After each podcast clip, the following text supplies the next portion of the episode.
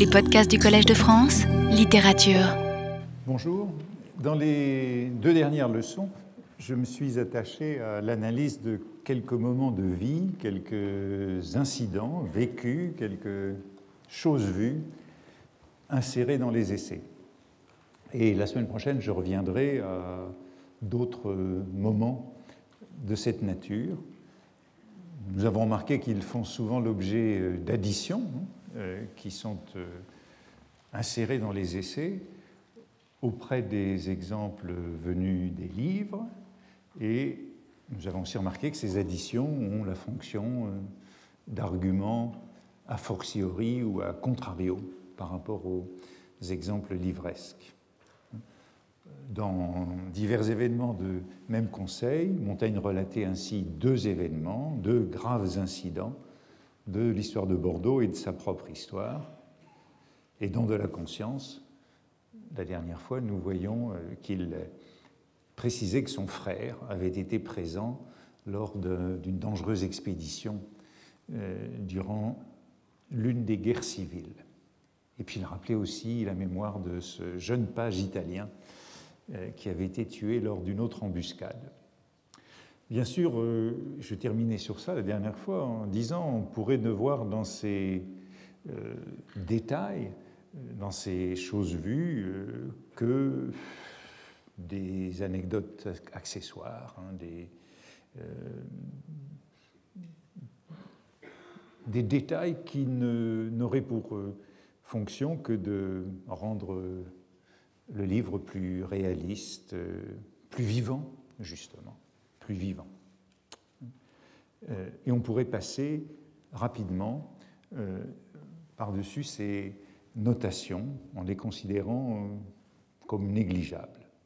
Je crois qu'on pourrait aisément sous-estimer leur pertinence s'il ne s'agissait à chaque fois, et c'était mes derniers mots mardi dernier, de la vie et de la mort. Ces anecdotes ont toujours, presque toujours trait à la vie et à la mort, s'il ne s'agissait de dangers bien réels, du temps des guerres, du temps euh, des rébellions, et euh, s'il ne s'agissait de, dangers de mort, de perte capitale. Euh, Monins, on l'a vu, était tué, le page meurt lui aussi, euh, Montaigne et son frère, ou le gentilhomme protestant masqué qui les accompagne, risquent leur vie. Et la semaine prochaine, je reviendrai à un certain nombre de cas de tels accidents, notamment ceux qui sont relatés à la fin du chapitre de la physionomie, où Montaigne tombe dans une embuscade, craint de mourir et dans ce cas-là, c'est sa bonne mine, son apparence confiante qui lui sauve la vie. La portée donc de ces incidents est finalement, à mon sens, euh, grande. Il ne faudrait pas la méconnaître, puisqu'il se situe euh, au bord de la mort. Et je crois que c'est quelque chose que nous allons rencontrer assez souvent dans la suite de ce cours. Hein. C'est que pour Montaigne, écrire euh, la vie, c'est aussi et presque avant tout écrire la mort. En tout cas, cette écriture de la vie, elle se place toujours euh, au bord de la mort et en face de cet enjeu. Suis-je en train de dire cela pour, euh, pour euh, dramatiser un peu les choses, pour faire monter les enchères hein? Dire que écrire la vie, c'est écrire la mort, c'est donner un peu plus d'importance aux petites choses que j'analysais dans les semaines passées. ne suis-je pas en train de me défendre de ne traiter que de détails, des essais, et de ne suis-je pas en train de me justifier Justement, la semaine dernière, en sortant du cours, euh, l'un d'entre vous m'a fait remarquer qu'il euh, regrettait que je n'aille pas à l'essentiel, que l'essentiel manquait. L'essentiel manquait quelque chose dans mes analyses, dans mes commentaires, le sentiment d'une euh, absence. Quelle était la chose qui manquait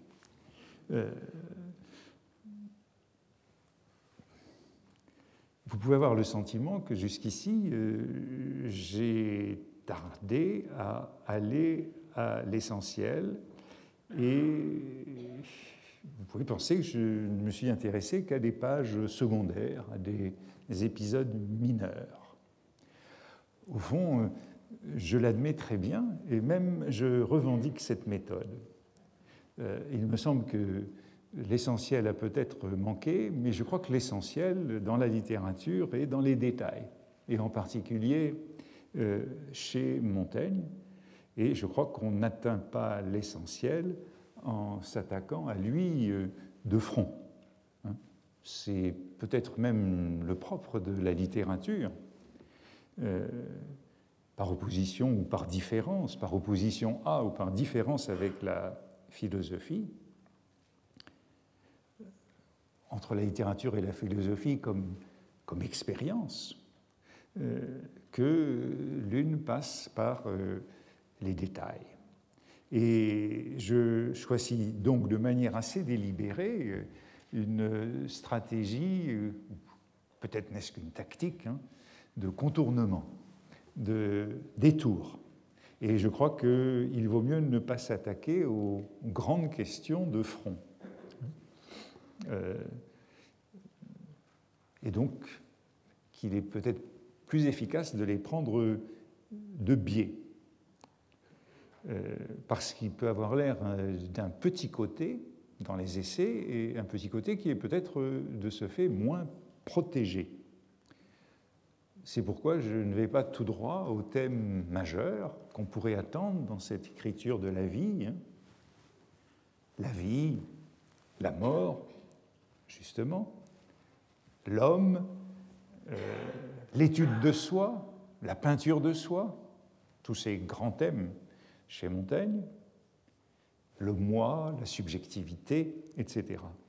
Il me semble qu'il convient justement de les prendre autrement par euh, la bande. Et euh, si vous voulez, on peut remettre l'essentiel à plus tard. Hein. Ne sous-estimons pas la gravité des petites choses dans les essais, et c'est un peu ma démarche constante, celle du détour ou du contournement. Euh, si à la fin on s'aperçoit que l'essentiel se rend parce qu'on l'a encerclé, eh bien euh, cela sera très bien.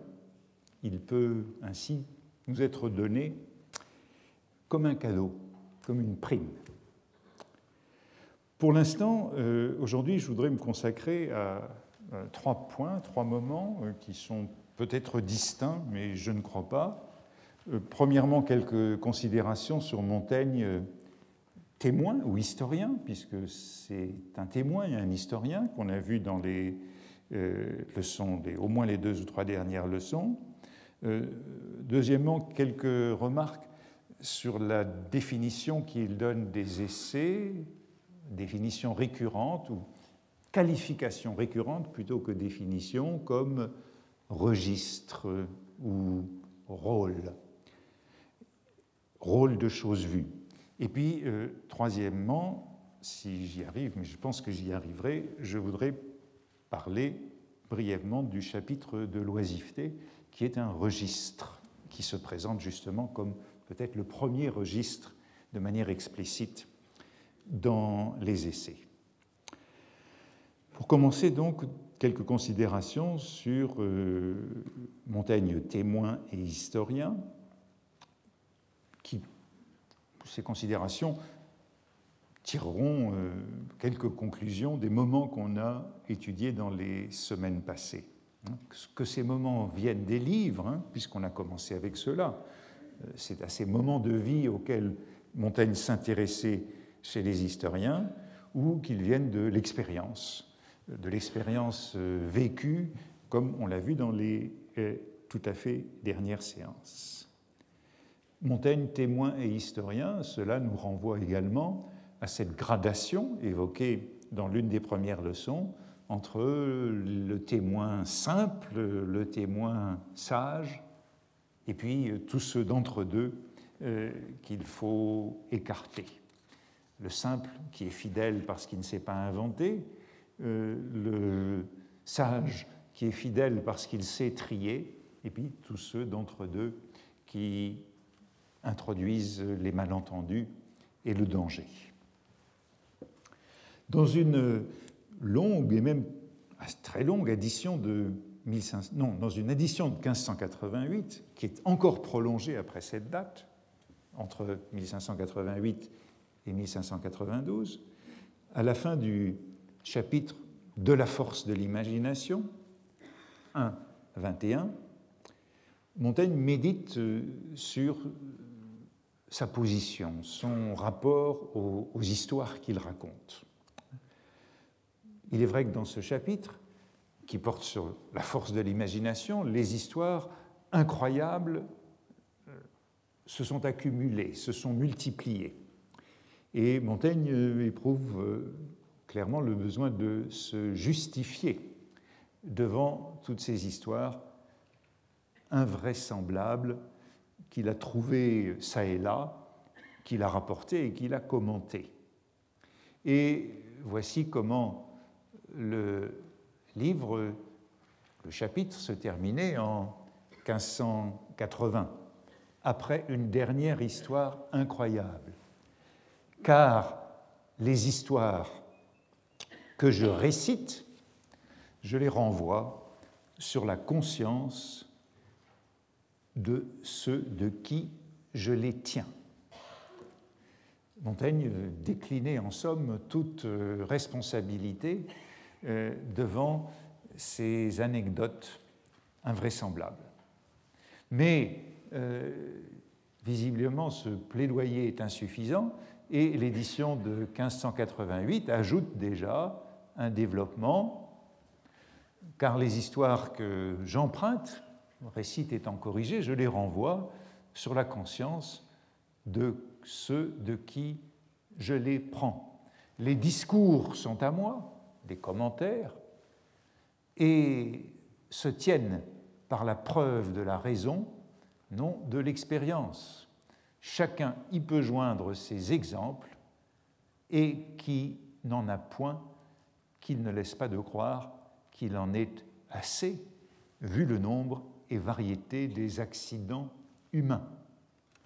Mais visiblement, là encore, la justification était insuffisante et vous voyez qu'elle s'est euh, longuement euh, développée dans la marge pour essayer de justifier euh, cette attitude de Montaigne vis-à-vis -vis des exemples plus ou moins vraisemblable qu'il a rapporté dans cet essai.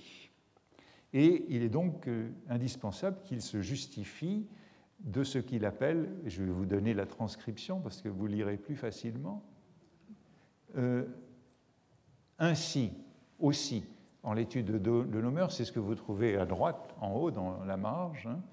voici la transcription, aussi, en l'étude que je traite de nos mœurs et mouvements, les témoignages fabuleux, pourvu qu'ils soient possibles, y servent comme les vrais. Montaigne se justifie donc d'inclure dans ses essais des témoignages fabuleux. Fabuleux, cela ne veut dire que tirer des fables. Lesquels, pourvu qu'ils soient possibles, y servent comme les vrais. Euh, possible, le témoignage est aussi utile, aussi intéressant que le témoignage euh, avéré, que le témoignage réel. Puisque, je continue, advenu ou non advenu, à Paris ou à Rome, à Jean ou à Pierre, c'est toujours un tour de l'humaine capacité, duquel je suis utilement avisé par ce récit. Bon, la déclaration peut nous troubler euh, de la part notamment d'un magistrat, cette attitude à l'égard du témoignage. Euh, Montaigne admet le témoignage fabuleux. Je le vois, dit-il, et en fait mon profit également en nombre qu'encore, c'est-à-dire qu'il s'agisse d'une fable, l'ombre, ou euh, du corps, la réalité. Et on peut même dire qu'il choisit la lectio difficilior, hein, aux diverses leçons, donc aux diverses versions que je puis avoir d'un récit,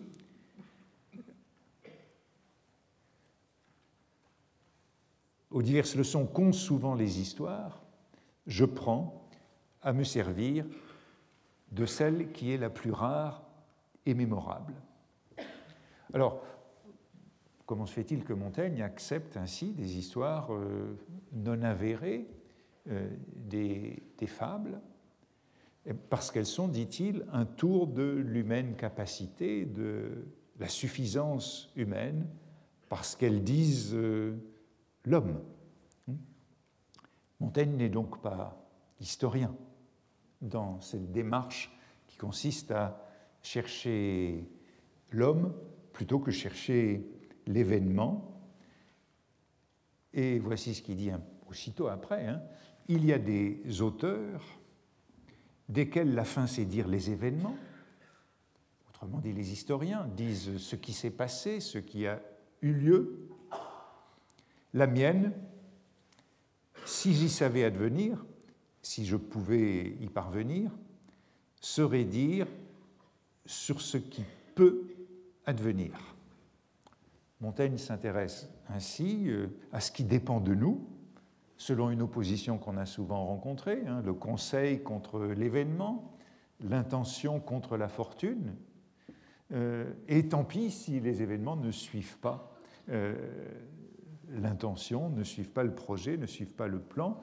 Ce qui l'intéresse, c'est ce qui peut advenir, le possible, mais le possible du point de vue de l'action humaine, plus que le réel. Et je crois que la distinction, elle nous est devenue familière depuis le début de ce cours. Hein. Euh, ce qui l'intéresse, c'est la délibération, comment on parvient à une décision, comment on parvient à prendre un parti? Euh, ce qui l'intéresse, c'est ce qu'il appelait un peu plus haut la capacité, l'humaine capacité, ou ce qu'il appelle ailleurs notre suffisance, notre, nos possibilités. Euh, autrement dit, c'est encore le conseil par opposition à l'événement, suivant le titre d'un chapitre analysé dans le passé. Le contexte, je crois qu'il ne faut pas s'y méprendre, méprendre, ce n'est pas celui de la distinction qu'on pourrait par exemple trouver dans la poétique d'Aristote entre le possible et le vraisemblable, ou le vraisemblable et le vrai. Hein.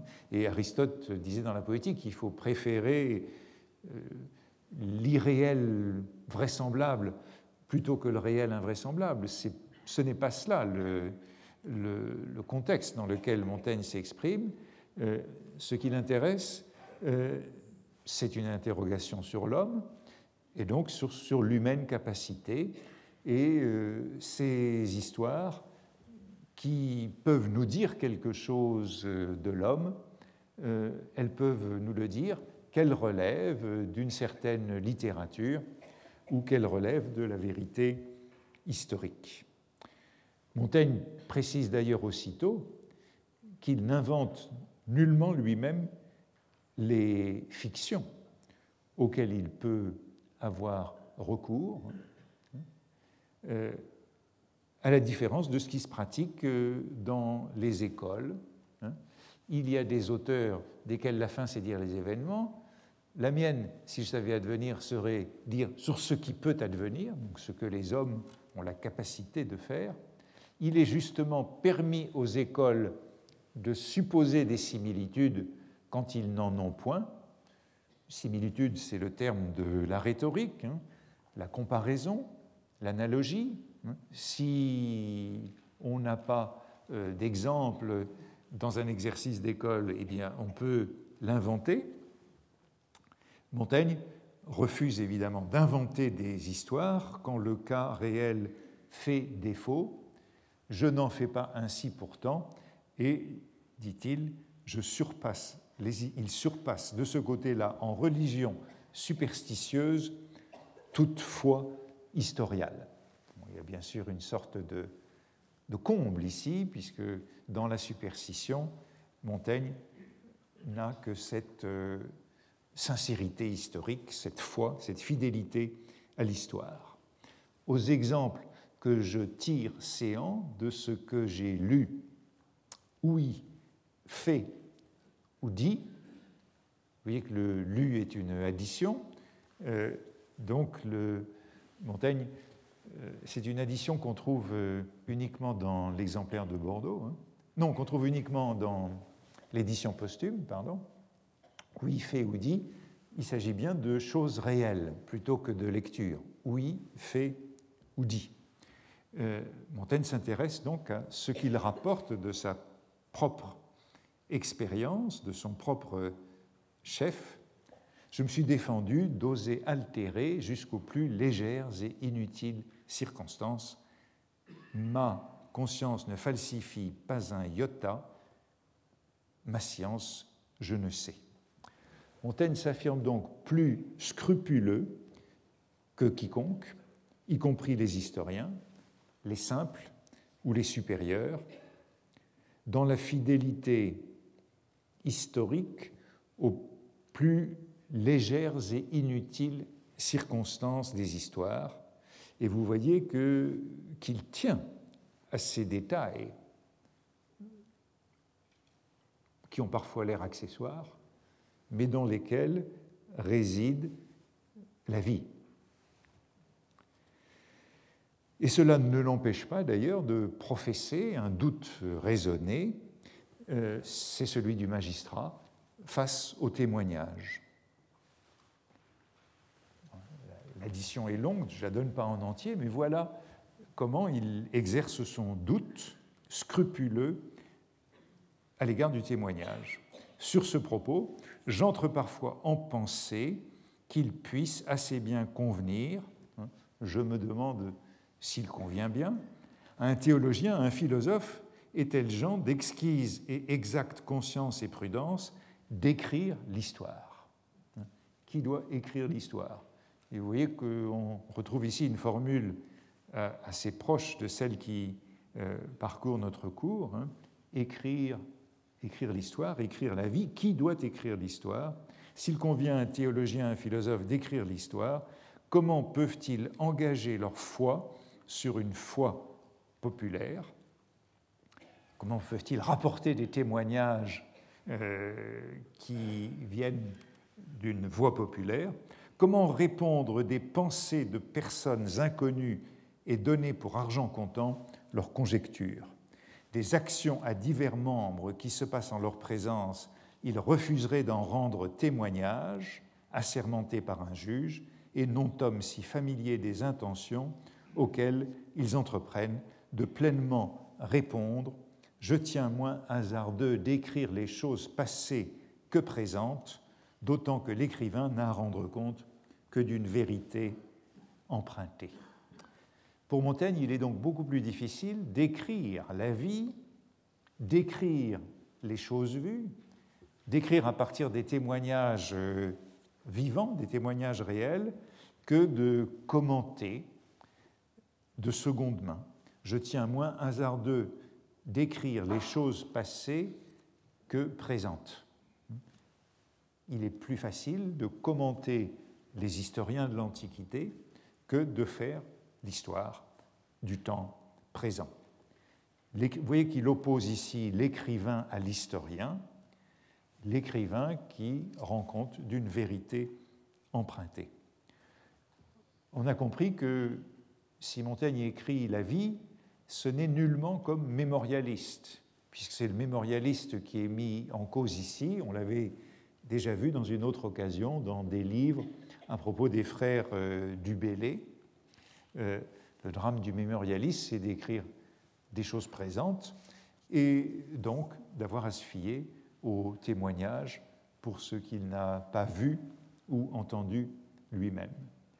Montaigne se présente donc comme un lecteur avide des historiens, c'est ce que nous avions vu dans les premières leçons, euh, et chez les historiens, ce qu'il lit, ce sont les détails, les détails de vie, Là aussi, l'essentiel est dans les détails, mais il se refuse à devenir lui-même historien.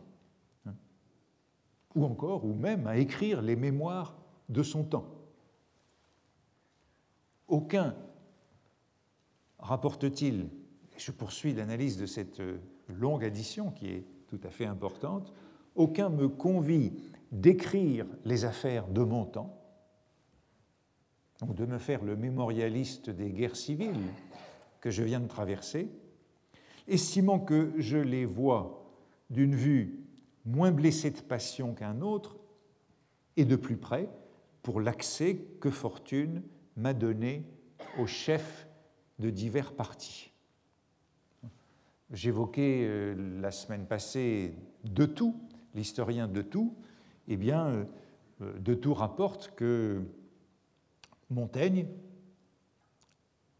qui se serait confié à lui, euh, c'est l'une des sources souvent citées, que Montaigne aurait servi d'intermédiaire entre Henri de Guise, hein, le duc de Guise, le chef du parti catholique, et Henri de Navarre, futur euh, Henri IV, chef du parti protestant.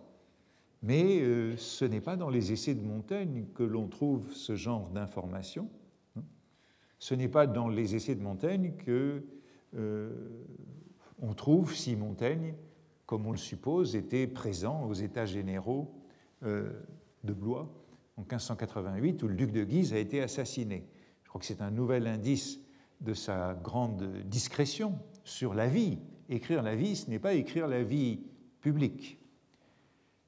Et pourquoi Montaigne évite d'écrire la vie publique? Eh bien, je crois qu'on en a ici l'explication par conscience de la faiblesse du témoignage et de l'échec du mémorialiste.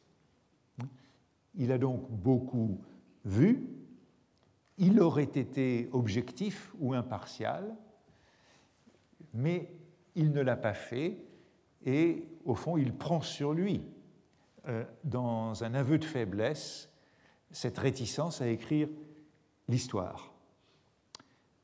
Cette tâche, dit-il, lui aurait été impossible, non pas parce qu'elle est impossible en soi, mais parce qu'il aurait été trop faible.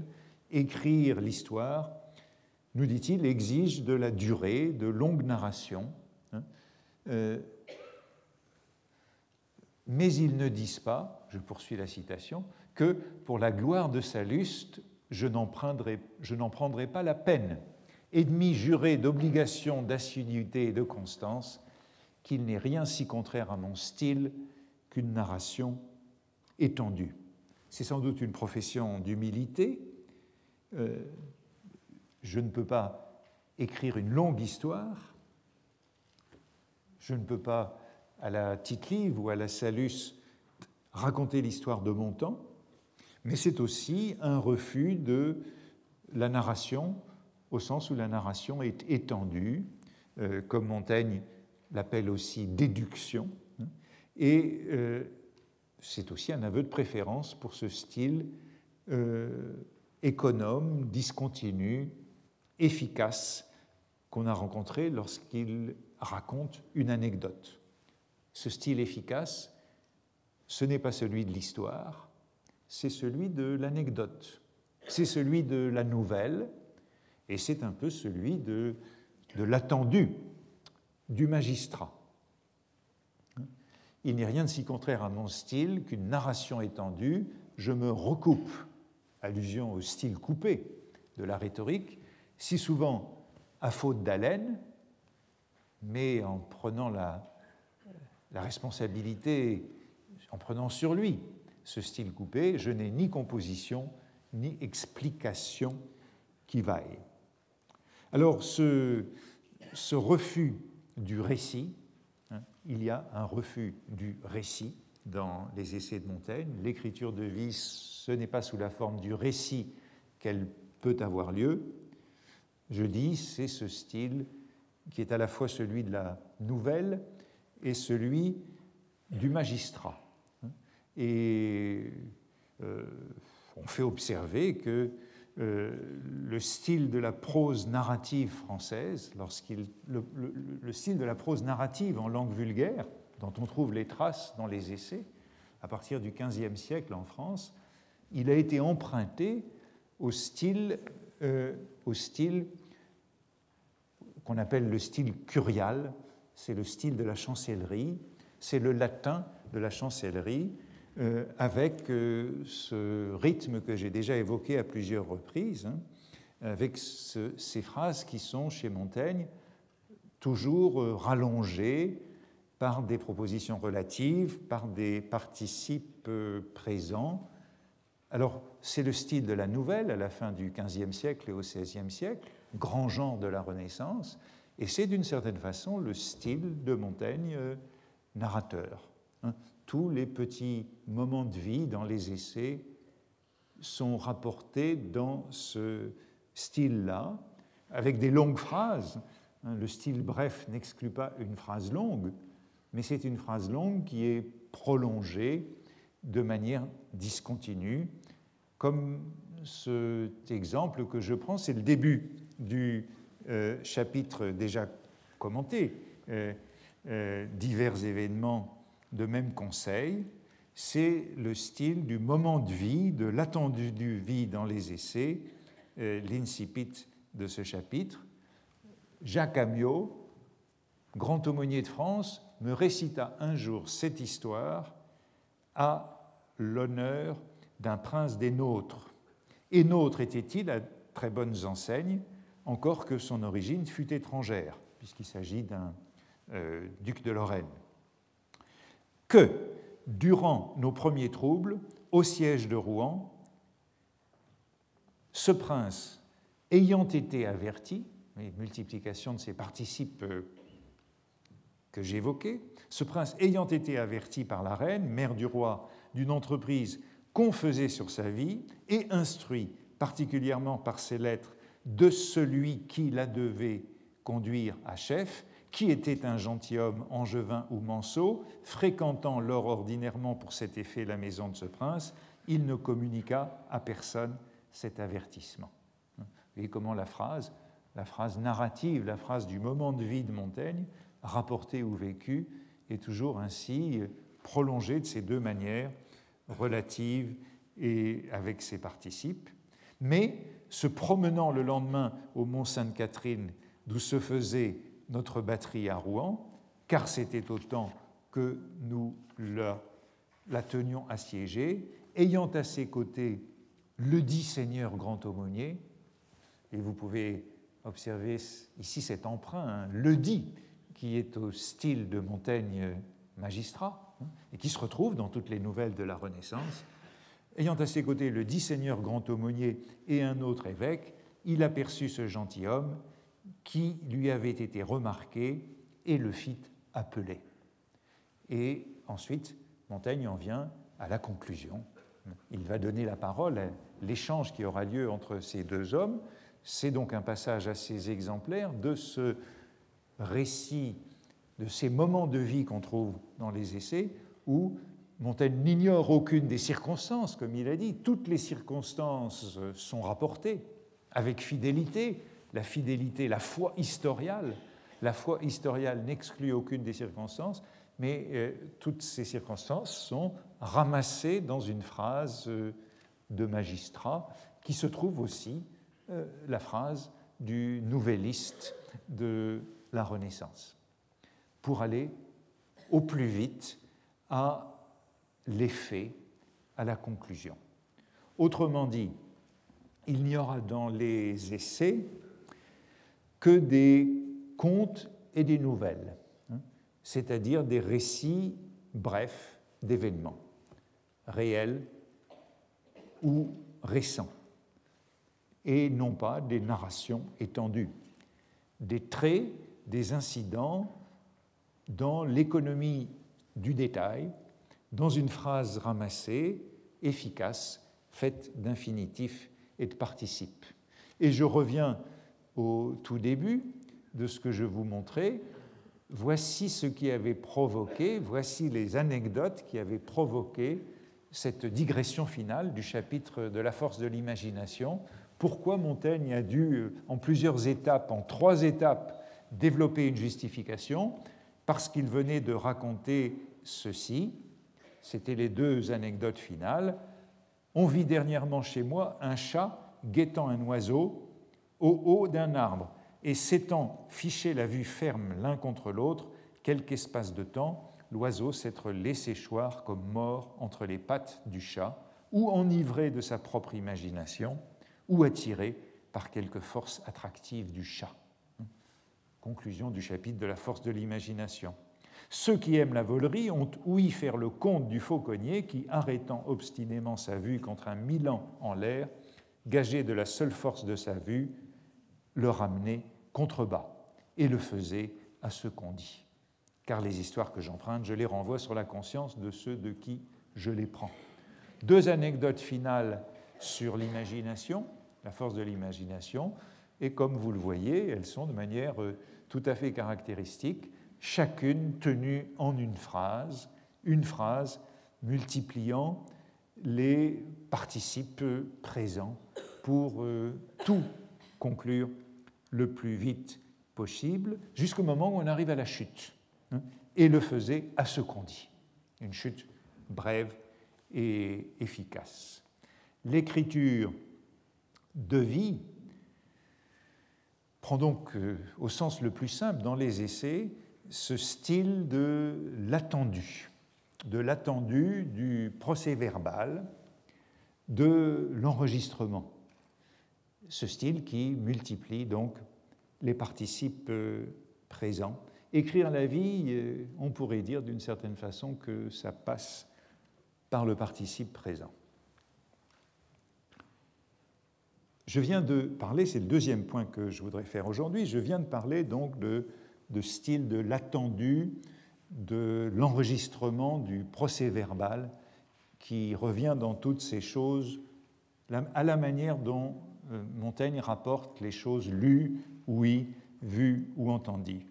Et je voudrais donc en venir à ce deuxième point sur la qualification fréquente des essais, puisque Montaigne reprend lui-même ces termes pour définir les essais, cette écriture de la notation comme registre ou rôle.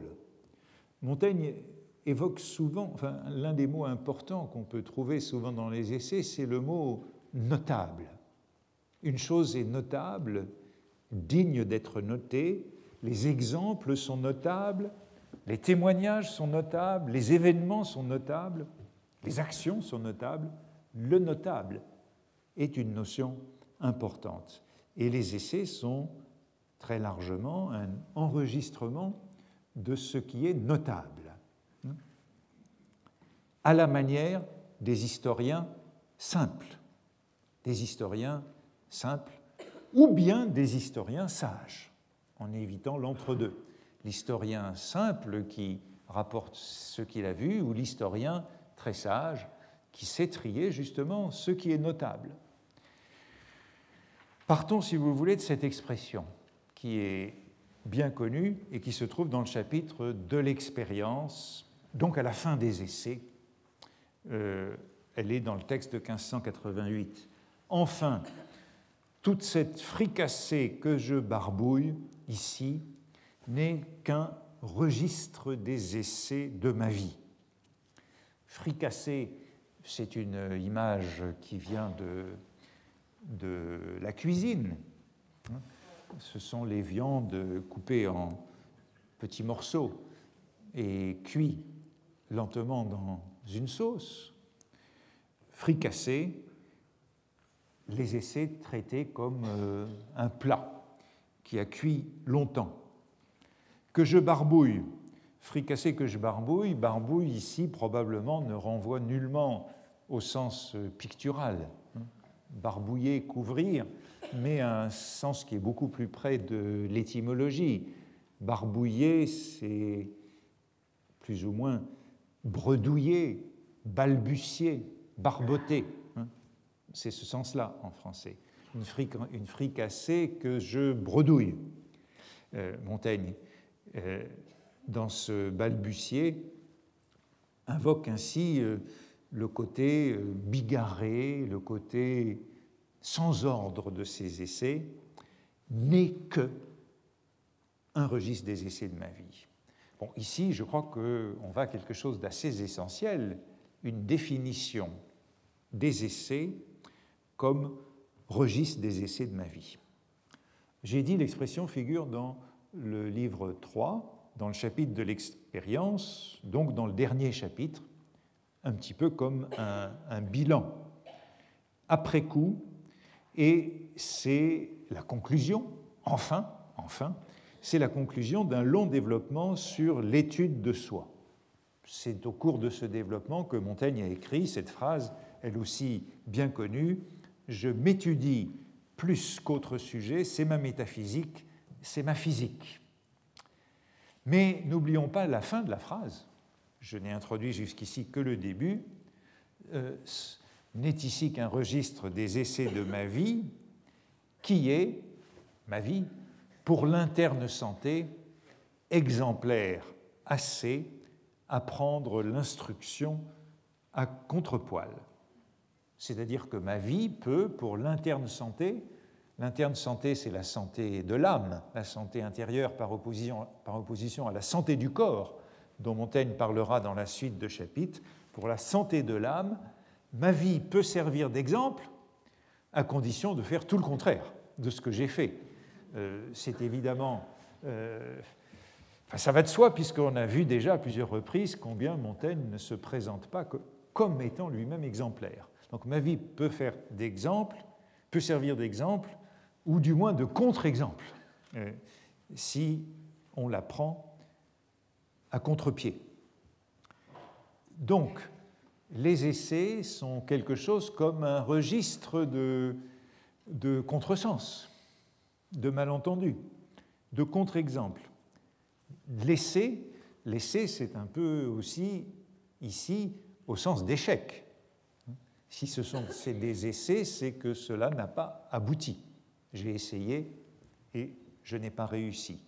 Tous les mots comptent donc dans ce passage, en particulier du point de vue qui est le nôtre vie, essai, avec euh, le sens d'expérience et d'inaboutissement, et enfin registre, et c'est le mot sur lequel je voudrais insister aujourd'hui, définissant le livre que le lecteur a entre les mains comme un registre, c'est-à-dire un recueil, un répertoire, un répertoire d'essais de vie, un catalogue d'essais de vie, d'expériences de vie.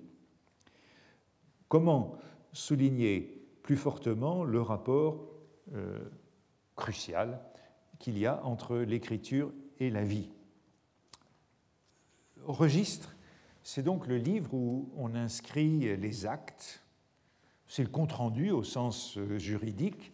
Euh, je me rappelle que l'an passé, lorsqu'il avait fait un exposé sur Montaigne, ici, Bernard Sèvres avait comparé les essais dans une très belle image à une main courante.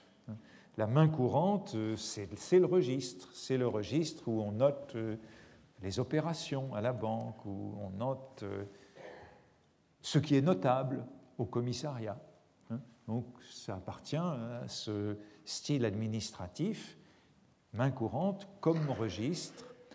Et Montaigne utilise beaucoup les expressions tenir registre, mettre en registre, consigner, recueillir le livre des essais, s'il est un livre de vie, c'est au sens de ce livre de comptes, ce livre des entrées et des sorties, euh, qui est une main courante.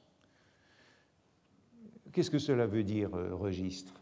Registre, cela vient, et je crois que l'étymologie est très importante ici, ça vient de regesta, qui est le participe passé du verbe regerere en latin, comme gesta vient de gerere, ce qui nous renvoie donc euh, de nouveau à l'histoire, la grande histoire, comme euh, res gestae.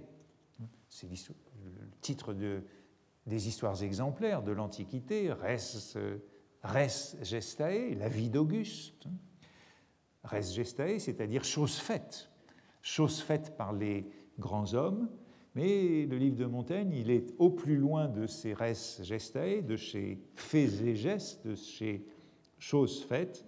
Il est géréré, c'est porter, régéréré, c'est reporter, transcrire, et c'est bien, ici que, bien ainsi que Montaigne définit son livre à de nombreuses reprises. Par exemple, encore ici, dans une proposition qu'on trouve au, tout début de la vanité, c'est le début de la vanité, qui ne voit que j'ai pris une route par laquelle, sans cesse et sans travail, j'irai autant qu'il y aura d'encre et de papier au monde, je ne puis tenir registre, tenir registre de ma vie par mes actions, hein. je ne puis tenir registre de ma vie par mes actions, hein. res euh, gestae, les actions de la vie, fortune les met trop bas, je le tiens par mes fantaisies. Registre de fantaisie. Au fond, c'est l'expression qu'on trouvera à plusieurs reprises ou des variations sur cette expression. Montaigne tient registre, Montaigne met en registre, et le mot même de registre est opposé donc à celui de au fait, res gestae, et Montaigne c'est l'une des formules là aussi célèbres et tardives du chapitre de l'exercitation, ce ne sont pas mes gestes que j'écris, ce ne sont pas mes gestes que j'écris, c'est moi, c'est mon essence. Voici l'essentiel. Hein. Ce ne sont pas mes gestes que j'écris, c'est moi, c'est mon essence, mais cette essence, elle est à travers ces, ces essais de vie, euh, ces essais de vie largement inaboutis. On a donc, et c'est le troisième point que je voudrais faire en arrivant au chapitre de l'oisiveté, une définition de l'écriture de vie comme euh, enregistrement, comme mise en registre de fantaisie. Euh, c'est ce que l'on va trouver au début du chapitre de l'oisiveté, mais pour y venir, je voudrais passer là aussi par un passage très célèbre, c'est le début du chapitre de l'amitié. Au début du chapitre de l'amitié, Montaigne nous donne une première définition de ce que sont les essais. Considérant la conduite de la besogne d'un peintre que j'ai, il m'a pris envie de l'en suivre. Il choisit le plus bel endroit et milieu de chaque paroi pour y loger un tableau élaboré de toute sa suffisance, capacité. Et le vide tout autour, il le remplit de grotesques qui sont peintures fantasques, n'ayant grâce qu'en la variété et étrangeté, que sont ici aussi à la vérité que grotesques et corps monstrueux, rapiécés de divers membres, sans certaines figures, n'ayant ordre suite ni proposition que fortuite. Bon, la page est bien connue. Montaigne fait référence aux grotesques, aux décorations murales fantaisistes, suivant un emprunt à l'italien, un grotesca. Ce sont les fresques qu'on trouvait dans les grottes euh, découvertes à la Renaissance. Euh, de la Domus Aurea de Néron à Rome. C'est donc des sujets fantastiques, des compositions capricieuses, des animaux et des plantes étranges, des peintures dérisoires et ridicules. Et Montaigne décrit ici sa propre écriture comme l'encadrement accessoire du chef-d'œuvre de son ami mort, la Boétie. C'était le moment où il entendait les essais comme le cadre du traité de la Boétie de la servitude volontaire. Les essais ne sont que des grotesques. Mais on a la définition ici de ces éléments de fantaisie. Et c'est ce qu'on va retrouver au début du chapitre de l'oisiveté, où Montaigne, euh, où et je vais essayer d'aller vite dans les dix minutes qui me reste pour vous parler de ce petit chapitre de l'oisiveté où on retrouve ces monstres, ces caprices, ces fantasmes, et où Montaigne définit les essais comme registre de fantasmes. Alors, c'est un, très court chapitre auquel Montaigne ne n'affecte aucun changement après 1580, sinon euh, deux citations ajoutées, et, euh, et qui comprend deux parties que je vais vous donner en deux images. Première partie, c'est une comparaison très appuyée, et deuxième partie développera ce que sont les essais, l'application de la comparaison. Comme on l'a vu déjà à plusieurs reprises, Montaigne donne en général la leçon avant d'en venir à l'expérience. Voici la comparaison. Comme nous voyons des terres oisives, si elles sont grasses et fertiles, foisonnées en cent mille sortes d'herbes sauvages et inutiles, et que pour les tenir en office, il les faut assujettir et employer à certaines semences pour notre service. Donc première image, première similitude, première analogie les terres vierges, les terrains vagues, c'est emprunté à Tacite. Puis deuxième analogie, et comme nous voyons que les femmes produisent bien toutes seules des amas et pièces de chair informe, mais que pour faire une génération bonne et naturelle, il les faut embesogner d'une autre semence, allusion cette fois-ci au, au, et l'exemple vient de Plutarque, hein, Tacite et Plutarque, voici les deux comparaisons. Ainsi en est-il des esprits. Les esprits sont comme les terres oisives ou comme les femmes solitaires. Si on ne les occupe à certains sujets, qui les brident et contraignent, ils se jettent déréglés par-ci par-là dans le vague champ des imaginations. Montaigne ajoutera, c'est l'une des seules additions, une citation de Virgile ici et ni folie ni rêverie qu'ils ne produisent en cette agitation. Velut aigri somnia vanae finguntur species, c'est le début de l'art poétique d'Horace, une citation extrêmement connue sur euh, aigrisomnia, les songes d'un malade. La poésie, ce sont les songes d'un malade sans art poétique. L'âme qui n'a point de but établi, elle se perd, car, comme on dit, c'est Sénèque, ce n'est être en aucun lieu que d'être partout. Quisqui, quisquis ubique habitat, maxime nusquam habitat. Qui, qui habite partout n'habite nulle part. Voilà donc pour la première partie de ce très court chapitre, avec ces deux comparaisons successives pour les esprits en friche, délaissés, inoccupés, et vous le voyez, le résultat est une agitation vaine, la folie, la rêverie, folie, rêverie, imagination. Tous ces mots comptent. Et puis, voici la seconde partie qui développe la comparaison et qui en vient à l'expérience personnelle, à la chose vécue. Dernièrement, que je me retirais chez moi, délibérer autant que je pourrais ne me mêler d'autre chose que de passer en repos et à part ce peu qui me reste de vie, il me semblait ne pouvoir faire plus grande faveur à mon esprit que de le laisser en pleine oisiveté, s'entretenir soi-même et s'arrêter et rasseoir en soi.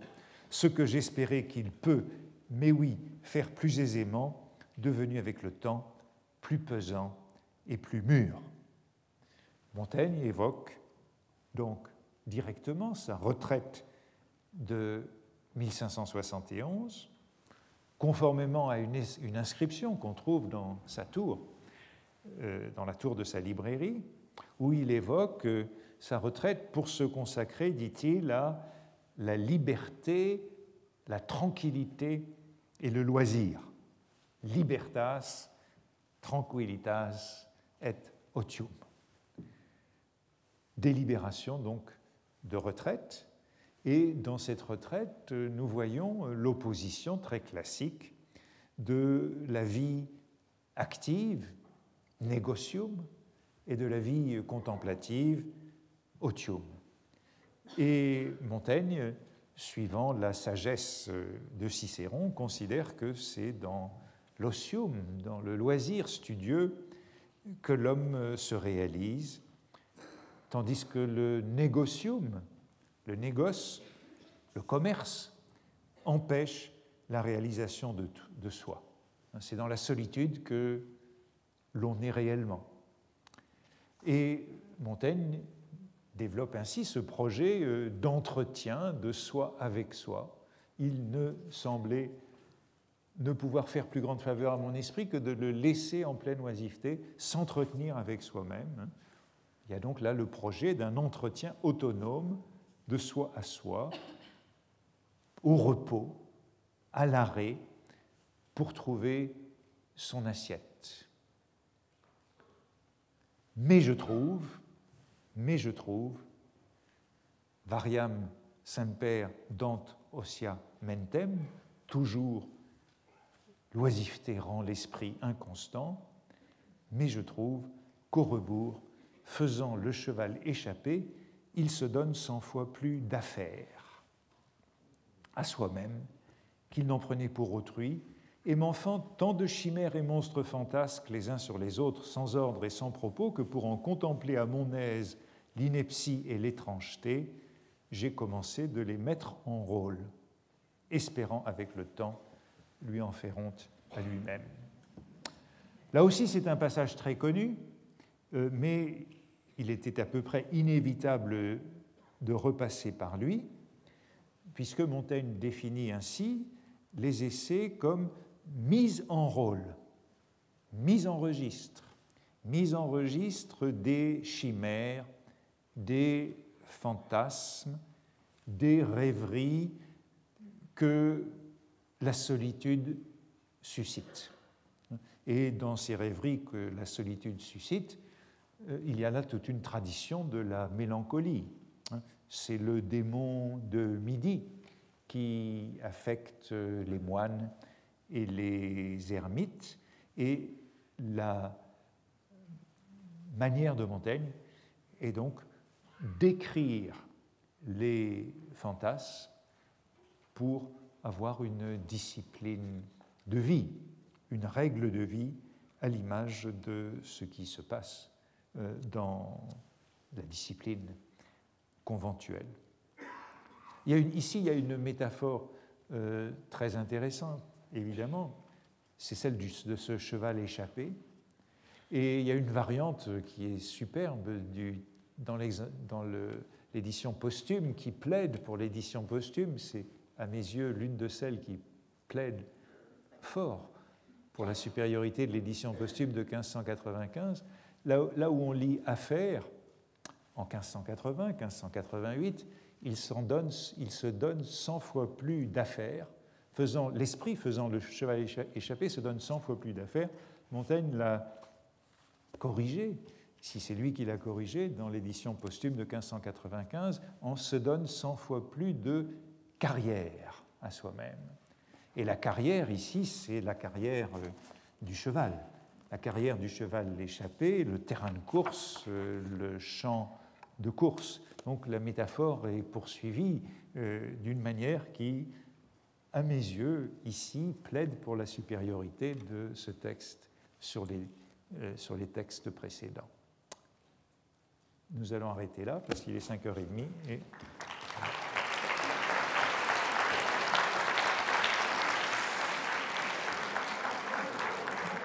Retrouvez tous les podcasts du Collège de France sur www.collège-de-france.fr.